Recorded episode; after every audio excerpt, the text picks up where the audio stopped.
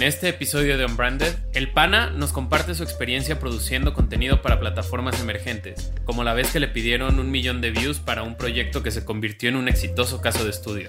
Y estrechamos nuestra mano, la, mano con el presidente, salimos y dijimos, verga, ¿en qué nos metimos, güey? O sea, le estamos, estamos poniendo la, cuenta de juego con, de algo, con algo que nunca en la vida hemos hecho, porque la verdad es que hasta ese momento no habíamos filmado más de un minuto. ¿Cómo se mide el éxito de un branded content? ¿Y cómo se pueden fomentar más colaboraciones entre artistas y marcas? Los creadores de contenido deberían ser, capaces de abrir espacios de creatividad para que, no te digo que necesariamente el guardián de la marca, pero alguien que esté eh, eh, eh, con esa sensibilidad se pueda meter de alguna manera en el writer's room a tocar un poco el contenido. Yo sé que eso es casi impensable para muchos este, productores. Y celebramos las cualidades de producir contenido en audio en pleno 2020. Creo que lo lindo del podcast es que eh, así como estamos ahora creando un contenido que va a salir al aire cuando ustedes quieran, eh, somos nosotros quienes, quienes somos dueños del, del, tiempo, del aire, del contenido, y eso mismo le va a pasar a las marcas. Y creo que hay algo lindo con el audio, que es que es muy envolvente. O sea, creo que lo bueno del audio es que realmente te permite primero estar haciendo otra cosa, pero además si eres capaz de clavarte un ratito, explotarte e irte a donde sea. Unbranded, un espacio para compartir lo mejor del marketing y aprender de los expertos. Hola amigos y bienvenidos una vez más a Unbranded, un podcast de marketing. Mi nombre es Alejandro Geschberg. Y yo soy Jerónimo Ávila y hoy está con nosotros Sebastián Arrechedera, mejor conocido como el Pana. Bienvenido, Pana. Muchas gracias, muchachos. ¿Cómo andan? Todo bien, muchas gracias. Un gusto tenerte aquí con nosotros. qué chingón que me invitan, qué honor. Gracias por, por venir y gracias por dedicarnos un ratito de tu tiempo sabiendo cómo son las agendas ahora con esto de los Zooms interminables. Pues sí, es que es muy cabrón, ¿no? Como el Zoom de pronto se te empieza a, succionar el alma, pero bueno, aquí estamos. Pues, si es para esto, está poca madre. Les cuento un poquito del Pana para quien no lo conoce. El Pana es un creativo emprendedor, pésimo comediante, según él. A mí se me hace bastante divertido. Muchas gracias. Y, y productor. Es considerado uno de los creativos más admirados de la industria publicitaria en México. El PAN es un precursor del movimiento de agencias de publicidad independiente en 2007 fundó su agencia arrechedera Claverol, hoy McGarry Bowen, que se convirtió en una agencia independiente más grande del país. Ha sido miembro del jurado de Cannes Lions dos veces y en muchos otros festivales y ha recibido muchísimos premios. Es un apasionado de la publicidad y del contenido. Y si desean escuchar más de él, les recomiendo muchísimo su podcast, El Martínez. Bienvenido, pana. Un gusto tenerte en Branded. Hombre, y muchas gracias por esa mención en vivo, mano. Se agradece. No, no, es un placer. Cuéntanos qué es el Martínez, tu podcast, para quien te escucha. Pues mira, güey, la verdad es que eh, no es más que, que, encontrarnos con, entre amigos en un bar en Cannes, que es ese bar icónico donde todos de alguna manera hemos alguna vez chupado, este, llorado, eh, reído. Eh, y hablar de la vida, o sea, digamos, sí, sí es un, obviamente es un podcast de la industria, ¿no? Es un podcast que habla de de entretenimiento, de publicidad, pero, pero sobre todo de la vida, güey. De anécdotas, de, y de peda, pues es un bar, ¿no? Pues ya te estarán escuchando muchos, espero, en tu podcast, a partir de que te escuchen también en Non-Branded. Claro que sí, y, vamos, vamos de vuelta, yo haré lo mismo en el Martínez, porque esto estamos hablando de Branded. Exactamente.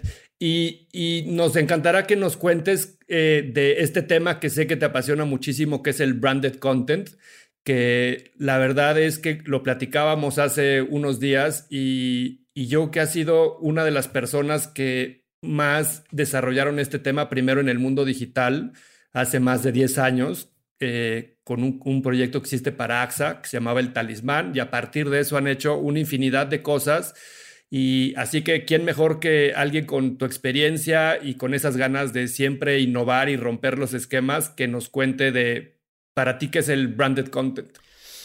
Puta, pues eh, qué, interesante empezar así, porque además el podcast se llama On Branded, güey. Entonces, eh, es, interesante que empecemos con un, tema que sea branded. Eh, no, pero, pero fíjate que agarrando el, nombre de ustedes, que es On Branded, yo creo que el, branded content real y el lindo y el que, el que se disfruta desde mi punto de vista es el que, el que más on branded se siente. ¿Sabes? O sea, creo que esa es una de las grandes y de, las grandes paradojas, además, cuando hablamos de, de, de contenidos y de, y de contenido brandeado, ¿no? que es que supuestamente por estar brandeado debería ser eh, branded content, ¿no? Para mí es más eh, branded content. o sea, creo que la gente al final del día quiere oír y quiere ver y quiere sentir y quiere tener una experiencia y tener la, narrativa y, y, le agradece a una marca cuando esa marca es capaz de realmente darme un contenido que me divierta, ¿no? Entonces, obviamente que la gente no es tonta y entiende que al final del día pues, hay una marca detrás y que va a aparecer y que es parte, pero creo que cuando la marca realmente es parte de la historia sin interrumpir, sino siendo parte de, es cuando realmente estamos haciendo para mí algo más on-branded y que tiene más sentido para la audiencia. Oye, pana, y bueno, yo me dedico al marketing hace mucho menos tiempo que tú, pero siempre... Ya, estoy viejo, mano. Totalmente, pero es experiencia, no es... Eso, no es, eso. No es viejo.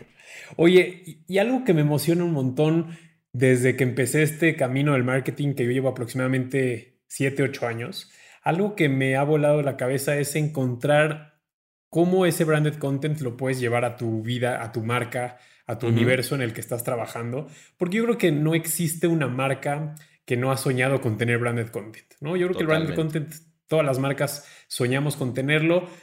También conozco casos donde es demasiado el sueño y la ejecución no se parecen lo más mínimo. Pero yo te quería hacer una pregunta que a veces parece muy obvia, pero alguien como tú, con tu trayectoria, con tu propio podcast, me gustaría escuchar tu punto de vista.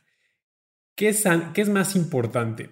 la plataforma en la que va a vivir el branded content en el que vas a estar como marca o viceversa, o la idea y luego se adapta a la plataforma. Es algo que creo que es importante porque si no tienes muy clara la visión, solo vas a estar soñando con hacer lo que ya viste en otro lugar y no algo nuevo desde cero. De acuerdo.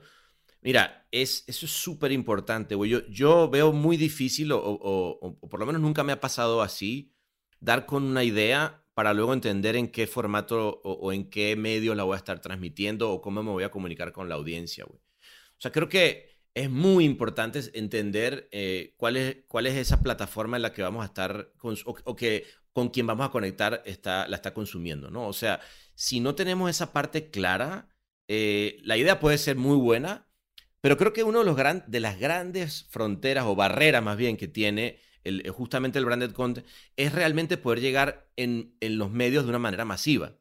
Entonces, está bien que hoy en día tenemos todas las posibilidades de plataformas habidas y por haber, donde cada marca puede abrir un canal de YouTube el día de mañana, puede hacer un podcast o puede ir a, no sé, a tocar la puerta a Netflix. Pero lo que sí es un hecho es que si no tenemos muy claro dónde vamos a estar, no podemos entonces ser creativos y relevantes a la hora de lanzar nuestro, nuestro contenido, ¿no? Entonces, para mí eh, va primero, eh, sin duda, la plataforma. Oye, y cuando has trabajado con plataformas emergentes, que lo has hecho muchas veces en tu carrera, desde cuando empezaste la primer webserie, que e, era un concepto que antes de que existiera a lo mejor el tema de brand content en nuestro diccionario como, como publicistas, y, que hablábamos de hacer una serie en web, ¿no? Este, tal vez en YouTube que empezaba, o después cuando hiciste cosas en Twitter, o ahora que hay plataformas de streaming como, como Netflix o formatos que están al alza, como el podcast mismo en el que estamos. ¿Cómo vender una idea y cómo adaptar una idea en, en, una plataforma que nunca se ha hecho un contenido de una marca ahí?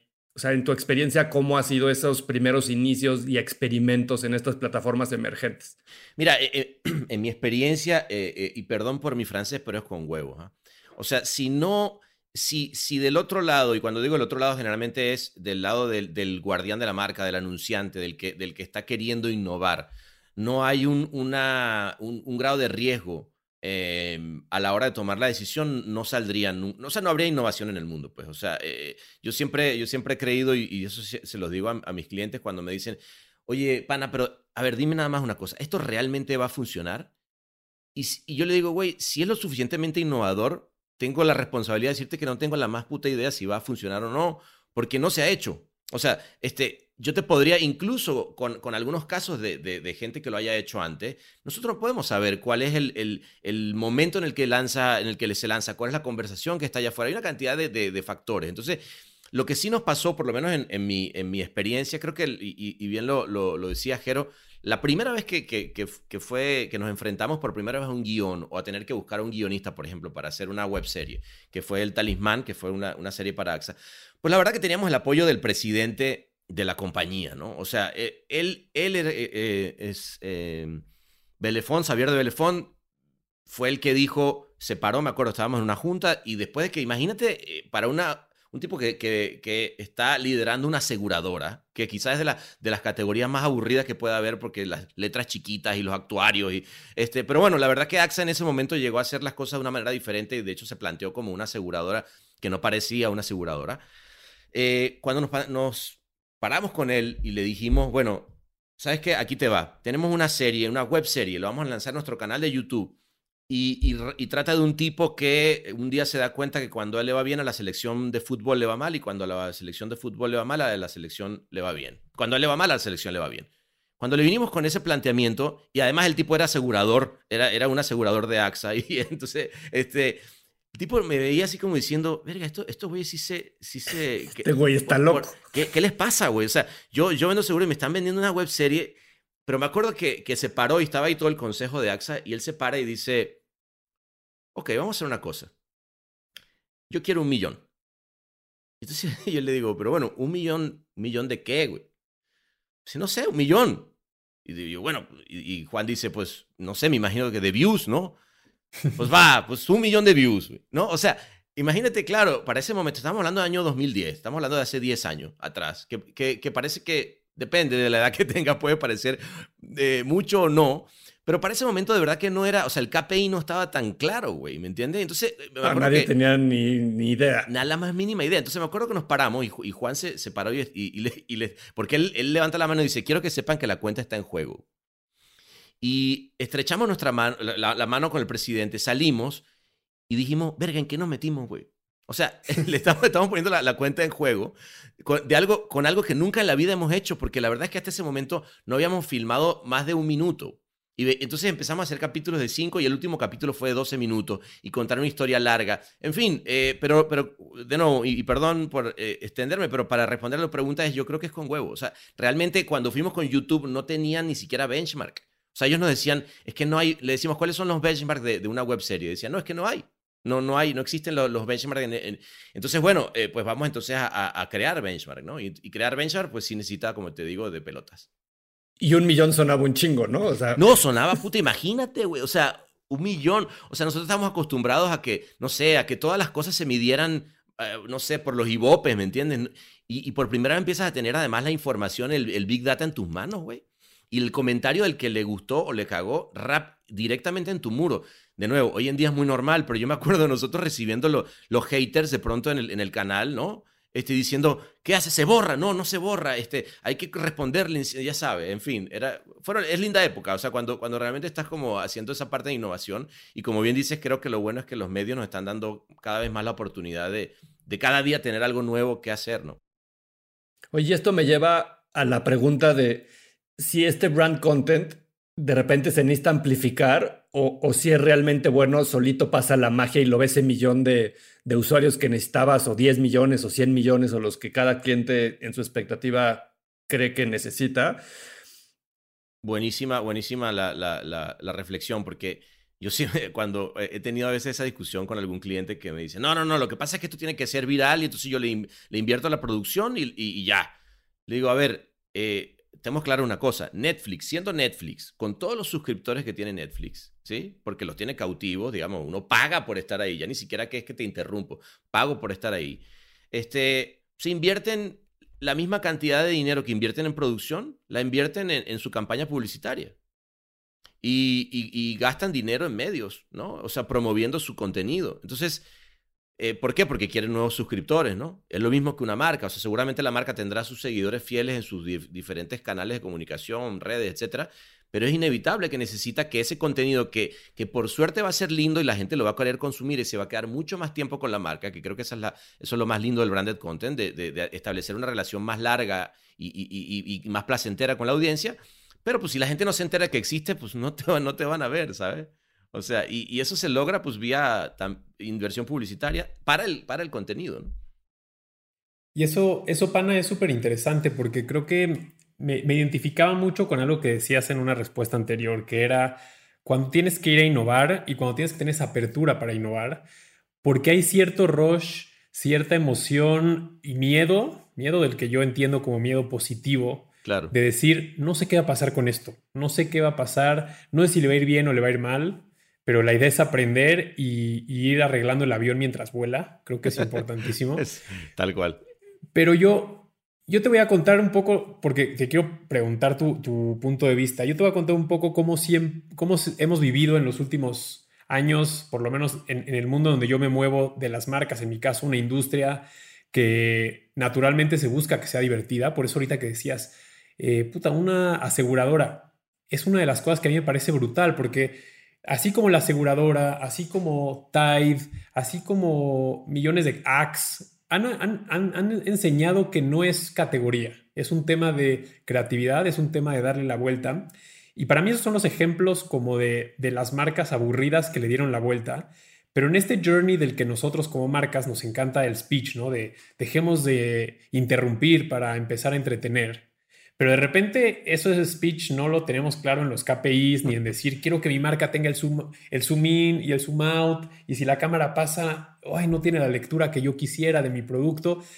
Y de repente tratando de ser del lado de la marca y soltar un poquito, porque creo que el aprendizaje es debemos de soltar y dejar que la creatividad viva.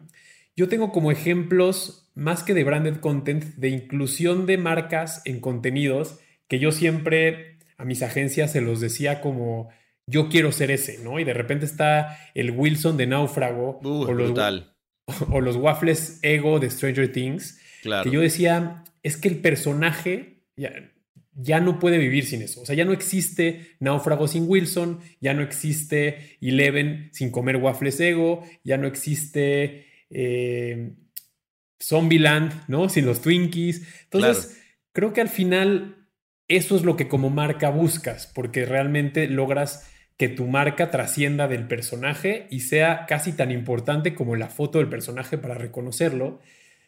Pero, ¿qué opinas ahora que tú hiciste tanto branded content que tiene que ver con involucrar al producto, pero también con hacer contenido donde el producto es el centro o gravita todo alrededor del producto?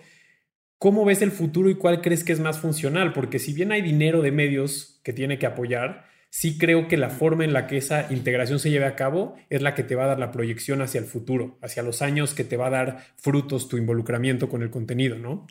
De acuerdísimo. Eh, y, das ahí en, en, el clavo. O sea, para mí, eh, product placement no es branded content, ¿no? O sea, eh, para mí product placement es product placement y es más viejo que, o sea, desde el soap opera, ¿no? O sea, digamos, a ver, sí es cierto que el branded content nace con el soap opera, que al final del día la, la telenovela, pues eran las radionovelas que las patrocinaba y las creó un jabón, ¿no? Y por eso se llama soap opera. Entonces, obviamente que las marcas han sido los grandes aliados de los contenidos desde que nacieron los medios, ¿no? O sea, Popeye era de, la Asociación de, Productores de Espinacas de Estados Unidos y, digamos que existe. Ahora, una cosa es eh, la diferencia eh, para mí entre, entre el soap opera y Popeye, y digamos, para, para no hablar de, un caso de ahorita, sino de, es que, es que el soap opera era presentado por, y luego adentro del contenido podría pasar lo que fuera, ¿no? Este, y creo que en esa época no le, no, no le exigían, en todo caso, a la actriz que llorara mientras le echaba jabón al, a la, a la, lavadora, pero eh, en el caso de Popeye, pues sí era un branded, un branded content hecho y derecho, porque eh, lo único que estaba diciendo es el héroe de, de este, el, sub, el, gran superhéroe cuando come espinaca se pone fuerte, ¿no? Este, y, no está inter, y, no estaba interviniendo el, el, contenido para decir, hola, ¿qué tal? Aquí estoy, soy la marca. No, era parte de, ¿no? Era, era como, como muy claro su, su protagonismo, ¿no? O sea, y, y, estoy totalmente de acuerdo contigo. Wilson es, bueno, es el caso. Incluso ahí en ese, en ese caso fue Wilson y fue FedEx, ¿no? Que además, ah, FedEx, claro. gracias, gracias a FedEx, todos los paquetes y todas las cosas que él, con las que logra sobrevivir es gracias a FedEx. Este, pero de nuevo, la, la, historia era muy lógica que fuera al, a bordo de un avión de FedEx, ¿no? Este, pero yo ahí eh, me voy incluso más allá, que, era, que ahorita hablabas tú de, de, de los, los, casos que, que, que te, yo sé que, que, te han tocado en Corona, por ejemplo. O sea, eh, ¿cómo se logró en Club de Cuervo la, la integración? A mí me pareció brillante. O sea, porque es, es obviamente un sponsorship. O sea, porque es lógico que un club reciba entonces a la marca pidiéndole un sponsorship. Entonces, eso me pareció genial. Ese tipo de cosas. Eso no es, eso sí es branded content.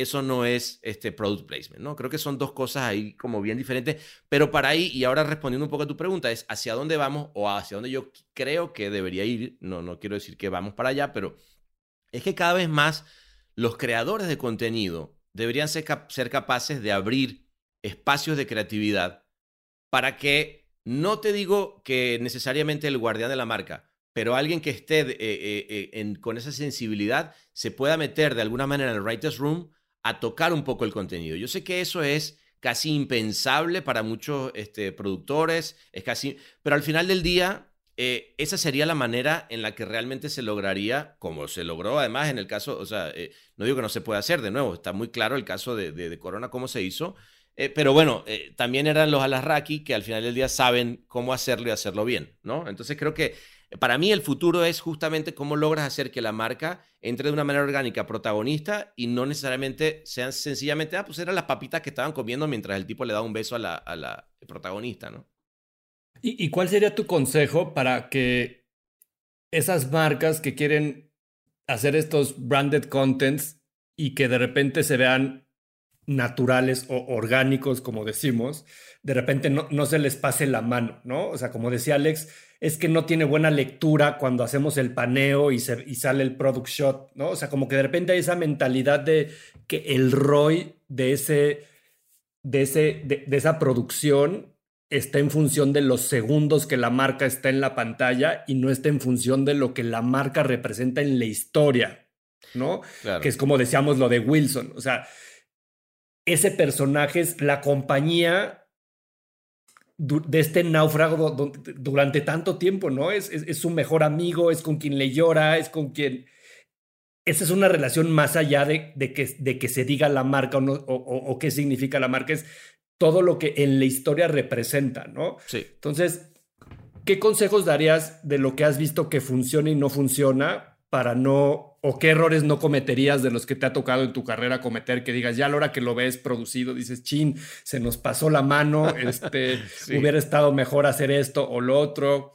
¿Qué consejos darías pues a quien nos está escuchando? Pues, pues mira, eh, primero que, yo creo que lo más interesante y lo más lindo eh, eh, y, seguramente Alex y, y, Jero van a estar de acuerdo conmigo cuando les ha tocado hacerlo, es eh, ser realmente productores de, branded content. O sea, entender que nosotros hoy en día como gente de marketing o de, o de publicidad o de creatividad o de contenido, tenemos la posibilidad de no solamente hacer los comerciales que interrumpían, sino de ahora generar experiencias que haga que la gente lo quiera compartir.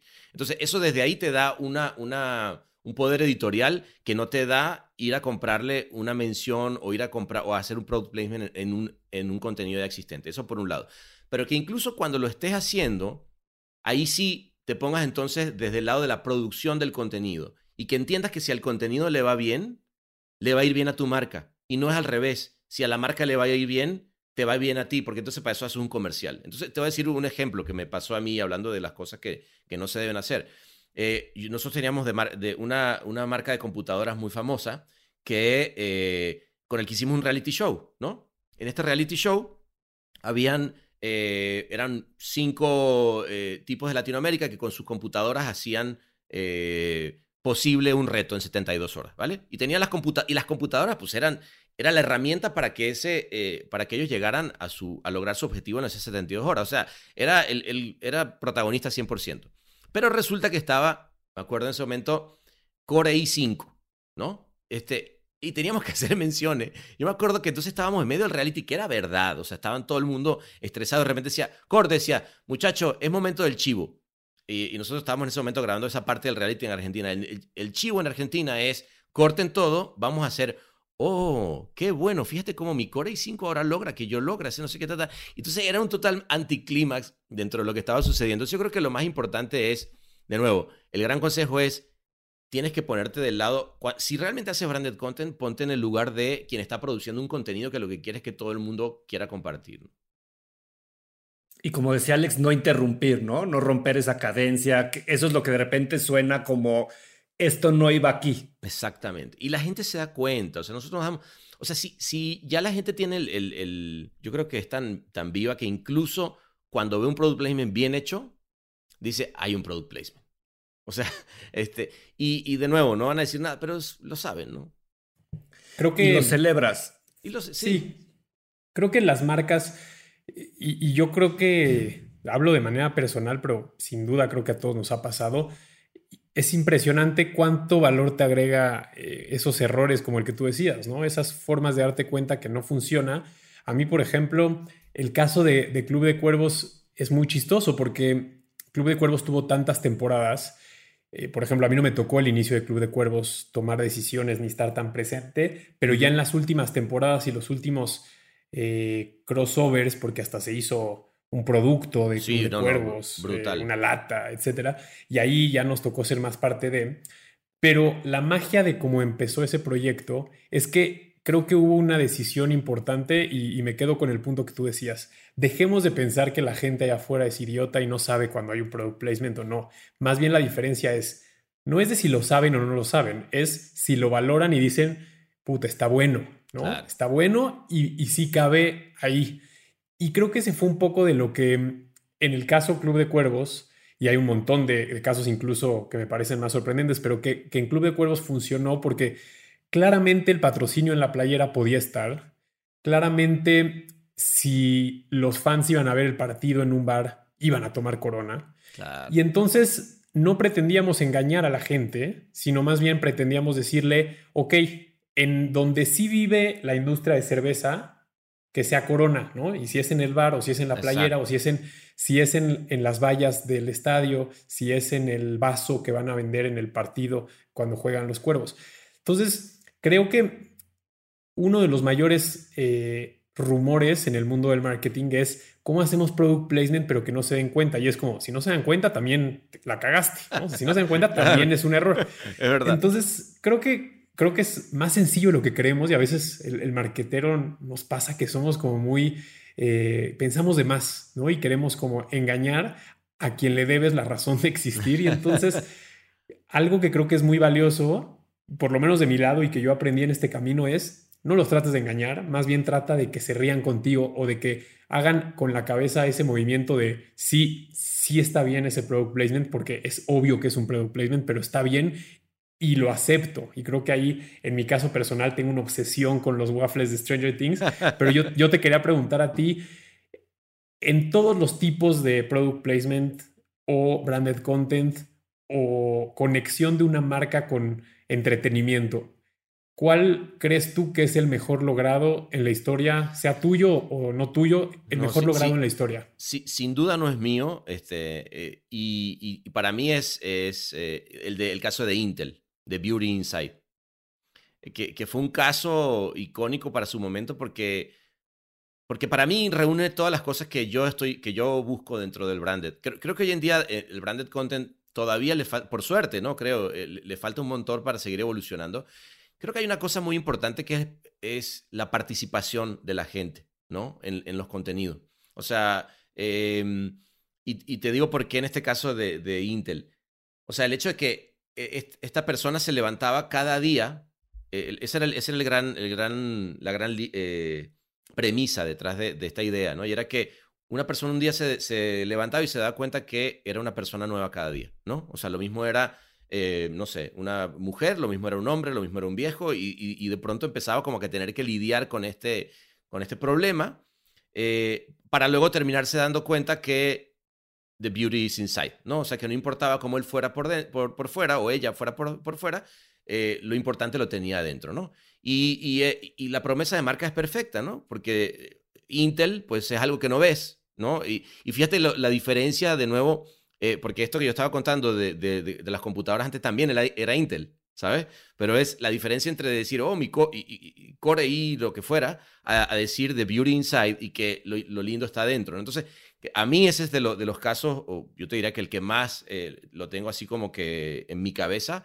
Em, acabo de ver una serie de Upload que no es un caso para nada, es, solamente un, un, product placement, pero la vi ayer me pareció súper buena, que es Upload, eh, que está ahorita, la vi en, Amazon Prime. Eh, y es buenísima porque es como una serie dentro de 10 años, ¿no? Pero es cómo están metidos los, cómo, cómo las marcas empiezan a, ser sponsor de tu vida. O sea, eh, les voy a dar, no les voy a hacer ningún, este, ¿cómo que se spoiler dice? spoiler, spoiler sobre el tema. Pero imagínate que de pronto estás en un funeral, ¿no? Y, y, la premisa es muy simple, es una vez que te mueren te pueden hacer upload a una plataforma y tú vives... A la nube. sigues viviendo en inteligencia artificial y puedes seguir conviviendo con la otra gente porque pues sigues tú vivo de alguna manera. Pero entonces en tu funeral lo sponsorea, el video de, tu vida lo sponsorea L'Oreal, por decirte. Y, eso, y, así es. pero es tan cómico de ver, ¿me entiendes? Que es, evidente que L'Oreal lo está sponsoreando, pero lo están, se están riendo de del sponsorship, ¿no? Eso, eso me, me encantó. Y yo que también hay un tema que de repente las marcas tienen que entender cuándo hacen sentido y cuándo no hacen sentido e, en, este tema del, del, brand content. Leía en la mañana un caso de, de una marca de whiskies que hizo un, un, skill en Alexa y de repente, pues a ver qué hace el skill. Pues la, la, la, parte obvia de, pues te da recetas de cómo hacer cócteles, dices, ok. Y luego te doy random facts about the, the brand ¿no? Así como de, pues como que, ¿quién quiere random facts about the brand? No, ¿por? ¿No? O sea, como que hoy amaneces con ganas de saber más de la marca X o la marca Y, ¿no? Este, cuándo se fundó, este, de cuántos mililitros tiene la botella. Entonces, creo que también de repente las marcas y, y quienes trabajamos alrededor de ellas pecamos de pensar que lo que tenemos que decir es muy importante para el consumidor o para el usuario. Sí. Y, y a veces en esta economía de la atención en la que vivimos y cuando hay tanto contenido y las redes sociales y etcétera, etcétera, pues a lo mejor no es tan importante, ¿no? Entonces creo que también el reto hacia el futuro va a ser ser mucho más creativos porque la competencia también es cada vez más brutal en términos de contenido, ¿no? Y, y hoy las marcas pues a lo mejor compiten contra Fortnite, ¿no? Y que los niños estén jugando ahí, o contra la serie nueva en Netflix, que todavía vas a la mitad de la serie nueva y hay otra de moda al día siguiente, y entonces nunca haces el catch-up de todas estas series.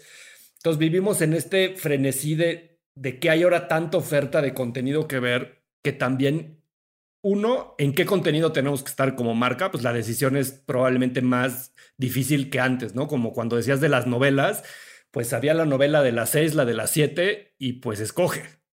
¿No? o sea, como que no, no, había, no había otra opción para hacer este, este product placement, que estamos de acuerdo que no es lo mismo que el brand content, pero digamos que es una evolución o otro tipo de.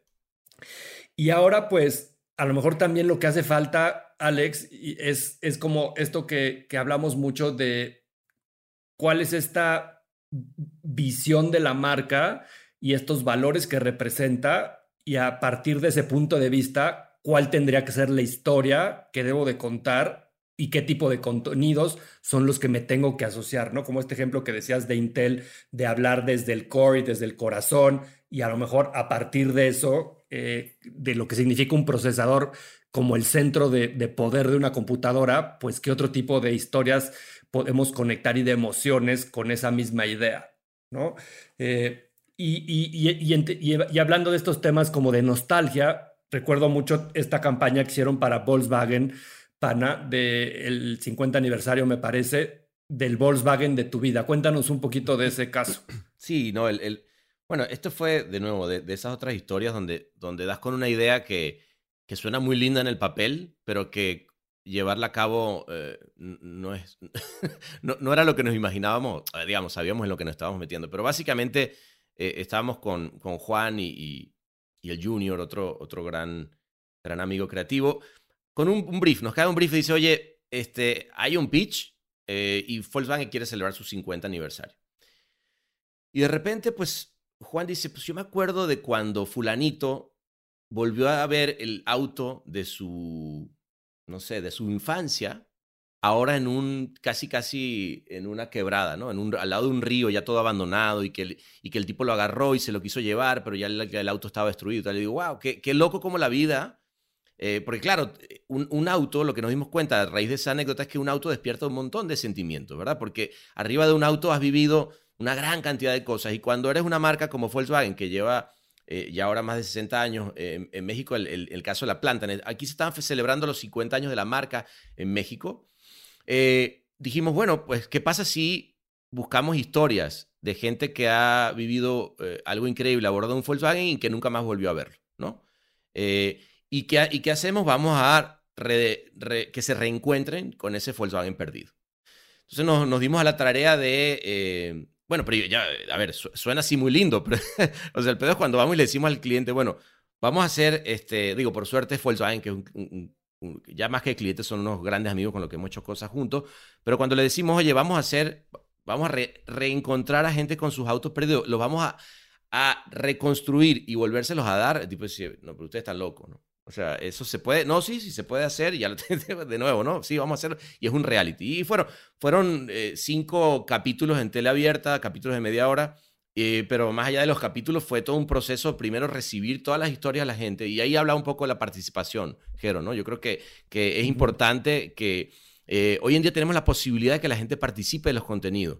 Y, estamos hablando mucho de repente de contenidos que son unidireccionales, ¿no? Yo te, pero si nosotros somos capaces de hacer parte de la audiencia, de la generación, ya sea co-creadores, ¿no? Exacto, co-creadores del, ya sea de, de, la ficción o de la no ficción, no importa, pues genera bastante voz, ¿no? Y en ese caso, bueno, empezamos a recibir las historias, este, gente que vivió historias a bordo de un Volkswagen increíble y, nada, nos pasamos un mes y creamos un taller en las afueras del DF, trajimos los autos eh, que, perdidos. En el caso de uno de ellos, que fue un Atlantic, no pudimos dar con el auto que era y fue parte de... Pero fíjate lo, interesante, podríamos haber dicho, bueno, no, como no cumple con las reglas, este, no lo vamos a, hacer, a usar este caso, pero era el caso más lindo de todos. Era una señora que había perdido su, su le habían robado su Atlantic en el 86 después del terremoto y ellos habían quedado se habían quedado sin casa y habían tenido que vivir en el Atlántico durante, durante seis meses. Imagínate que además después de todo eso le roban el auto bueno, y tenía dos niños y bueno, fue todo un tema. Entonces decidimos ir a encontrar y como no encontramos el auto porque seguramente ya lo habían desvalijado, lo que hicimos fue que lo agarramos uno que era exactamente igual y le pusimos todos los detalles que tenía como la última vez que lo había visto y le dijimos a la hora de, dárselo de manera sorpresiva en Tlatelolco, que es donde, donde había perdido su casa, este, pues le dijimos que, que, era, no era exactamente el mismo, pero el resto, bueno, lo reconstruimos. Fue, fue muy lindo, la verdad que tener de nuevo todas las historias reales, la gente, hacer un reality donde, donde la gente se reencuentra con los autos fue, fue lindo, la verdad. Y lo que me gusta de esta historia es que también deja ver todo el esfuerzo que hay atrás de este tipo de iniciativas, ¿no? A veces se pensaría que es como fácil hacer este tipo de proyectos, pero la realidad es que mientras más ambiciosos y a veces eso hace que sean exitosos y originales y distintos que lo que ya hay, pues requiere de, mucho trabajo atrás, de recolectar las historias, de escribirlas para que realmente sean entretenidas, de cuidar todos los detalles en la producción de ese contenido, después la edición de los contenidos y, y, ahora que estás en el podcast lo sabes, ¿no? O sea, todo el tiempo que hay después de grabar eh, algo, pues si queremos que tenga la cadencia y, sea una edición perfecta, pues eso toma muchas horas de gente que es eh, muy talentosa haciendo ese trabajo para que al final la gente lo vea y parezca que es muy natural, que parezca que, que todo fue perfecto, pero a lo mejor la perfección vino de una gran planeación, del cuidado de muchos detalles y muchas cosas. Y pues quien nos escucha y que de repente nunca ha hecho este tipo de proyectos y tiene ganas de hacerlo, pues este es un buen ejemplo de algo que de repente pues pareciera capítulos de media hora en la televisión, pero que requirió cientos de horas de mucha gente y de mucho talento atrás para que eso sucediera, ¿no? Total. Sí, este no, es que ya eh, atrás quedaron esa época donde eran bueno, vamos, ¿cuántos días de filmación? Un día y, dentro de dos semanas vemos el, comercial listo, ¿no? Y le decía Juan, o sea, de verdad, un proyecto como este, pues te puede tomar un año, ¿no? O sea, desde que lo, lo, planeas hasta que lo sacas al aire, ¿no?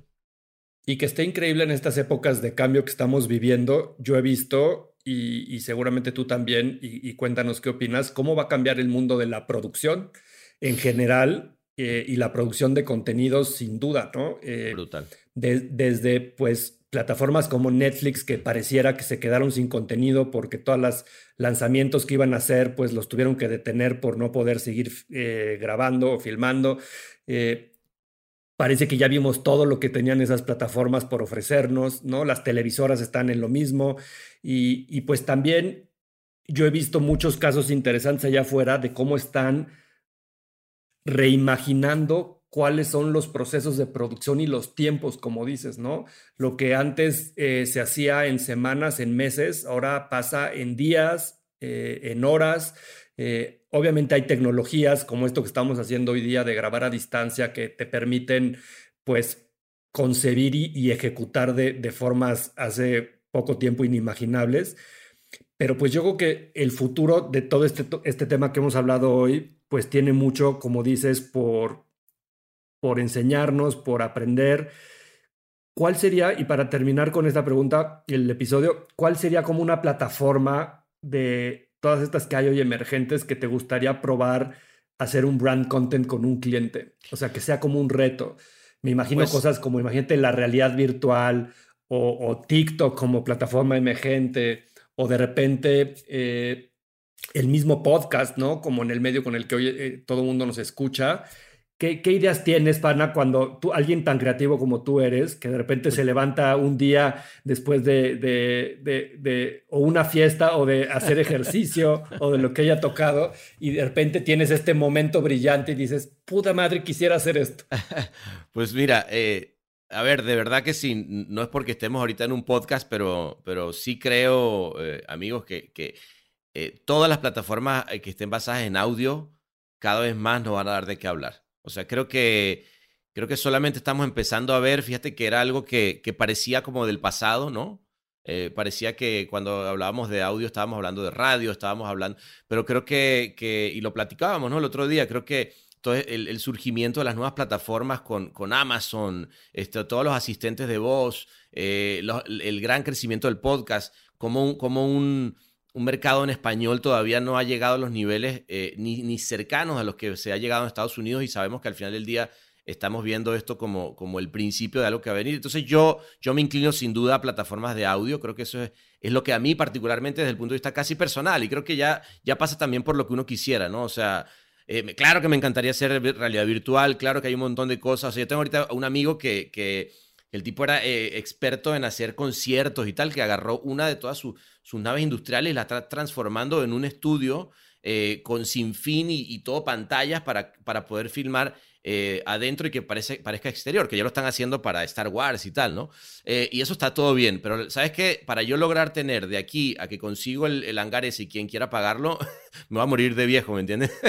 Entonces, lo, creo que lo lindo del podcast es que así como estamos ahora creando un contenido que va a salir al aire cuando ustedes quieran, eh, somos nosotros quienes, quienes somos dueños del, del, tiempo, del aire, del contenido, y eso mismo le va a pasar a las marcas. Y creo que hay algo lindo con el audio, que es que es muy envolvente. O sea, creo que es lo bueno del audio es que realmente te permite primero estar haciendo otra cosa, pero además si eres capaz de clavarte un ratito, explotarte e irte a donde sea.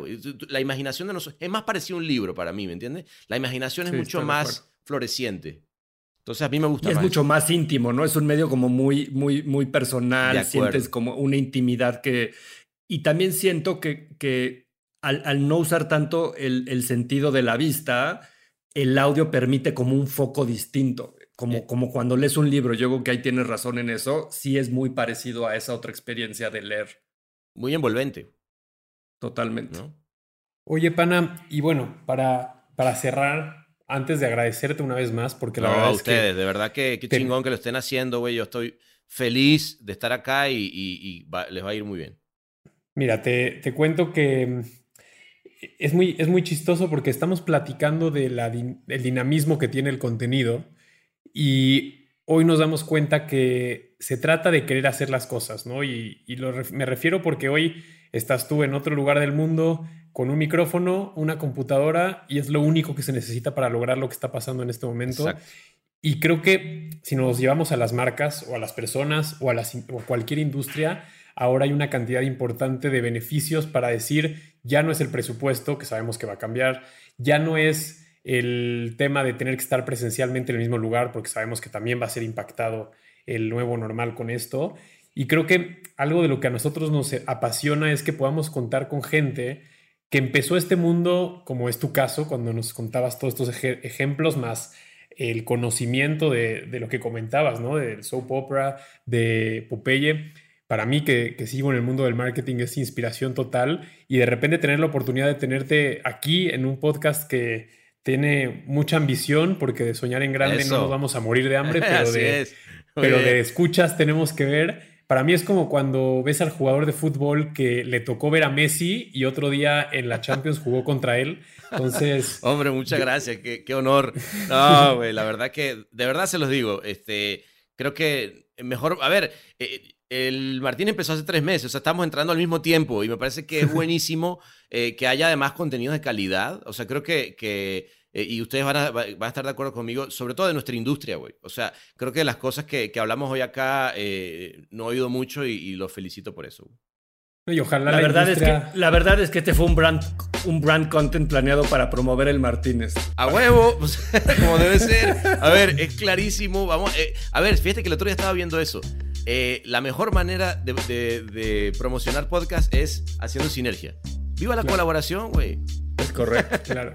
¿No? Y, y así es como eh, el, el famosísimo embarazo de producto Exacto. sucede y además es buenísimo. Entonces, a- agradecerte una vez más, Pana. Gracias No, por tu ustedes. tiempo, gracias por, por aceptar esta invitación porque para nosotros fue eh, increíble. Estoy seguro que quien escuche esto y sea apasionado del marketing o si no lo es, van a acabar siendo apasionados del marketing. Gracias por tantos casos de éxito, tanta pasión. Gracias. Y lo más importante, tanta humildad y bondad que nos hace falta en el marketing, tener gente buena onda, gente abierta, gente que quiere innovar sin importar la trayectoria ni lo que ha logrado y eso es un ejemplo para todos los que hagamos marketing y te lo agradezco porque nos lo llevamos no solamente los que estamos detrás de este podcast, sino yo creo que todos los que están escuchando que sí existe hacer las cosas bien diferentes, de buena onda y aprender muchísimo.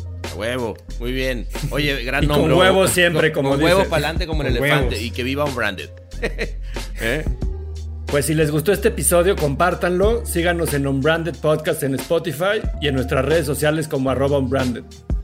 Unbranded, un espacio para compartir lo mejor del marketing y aprender de los expertos.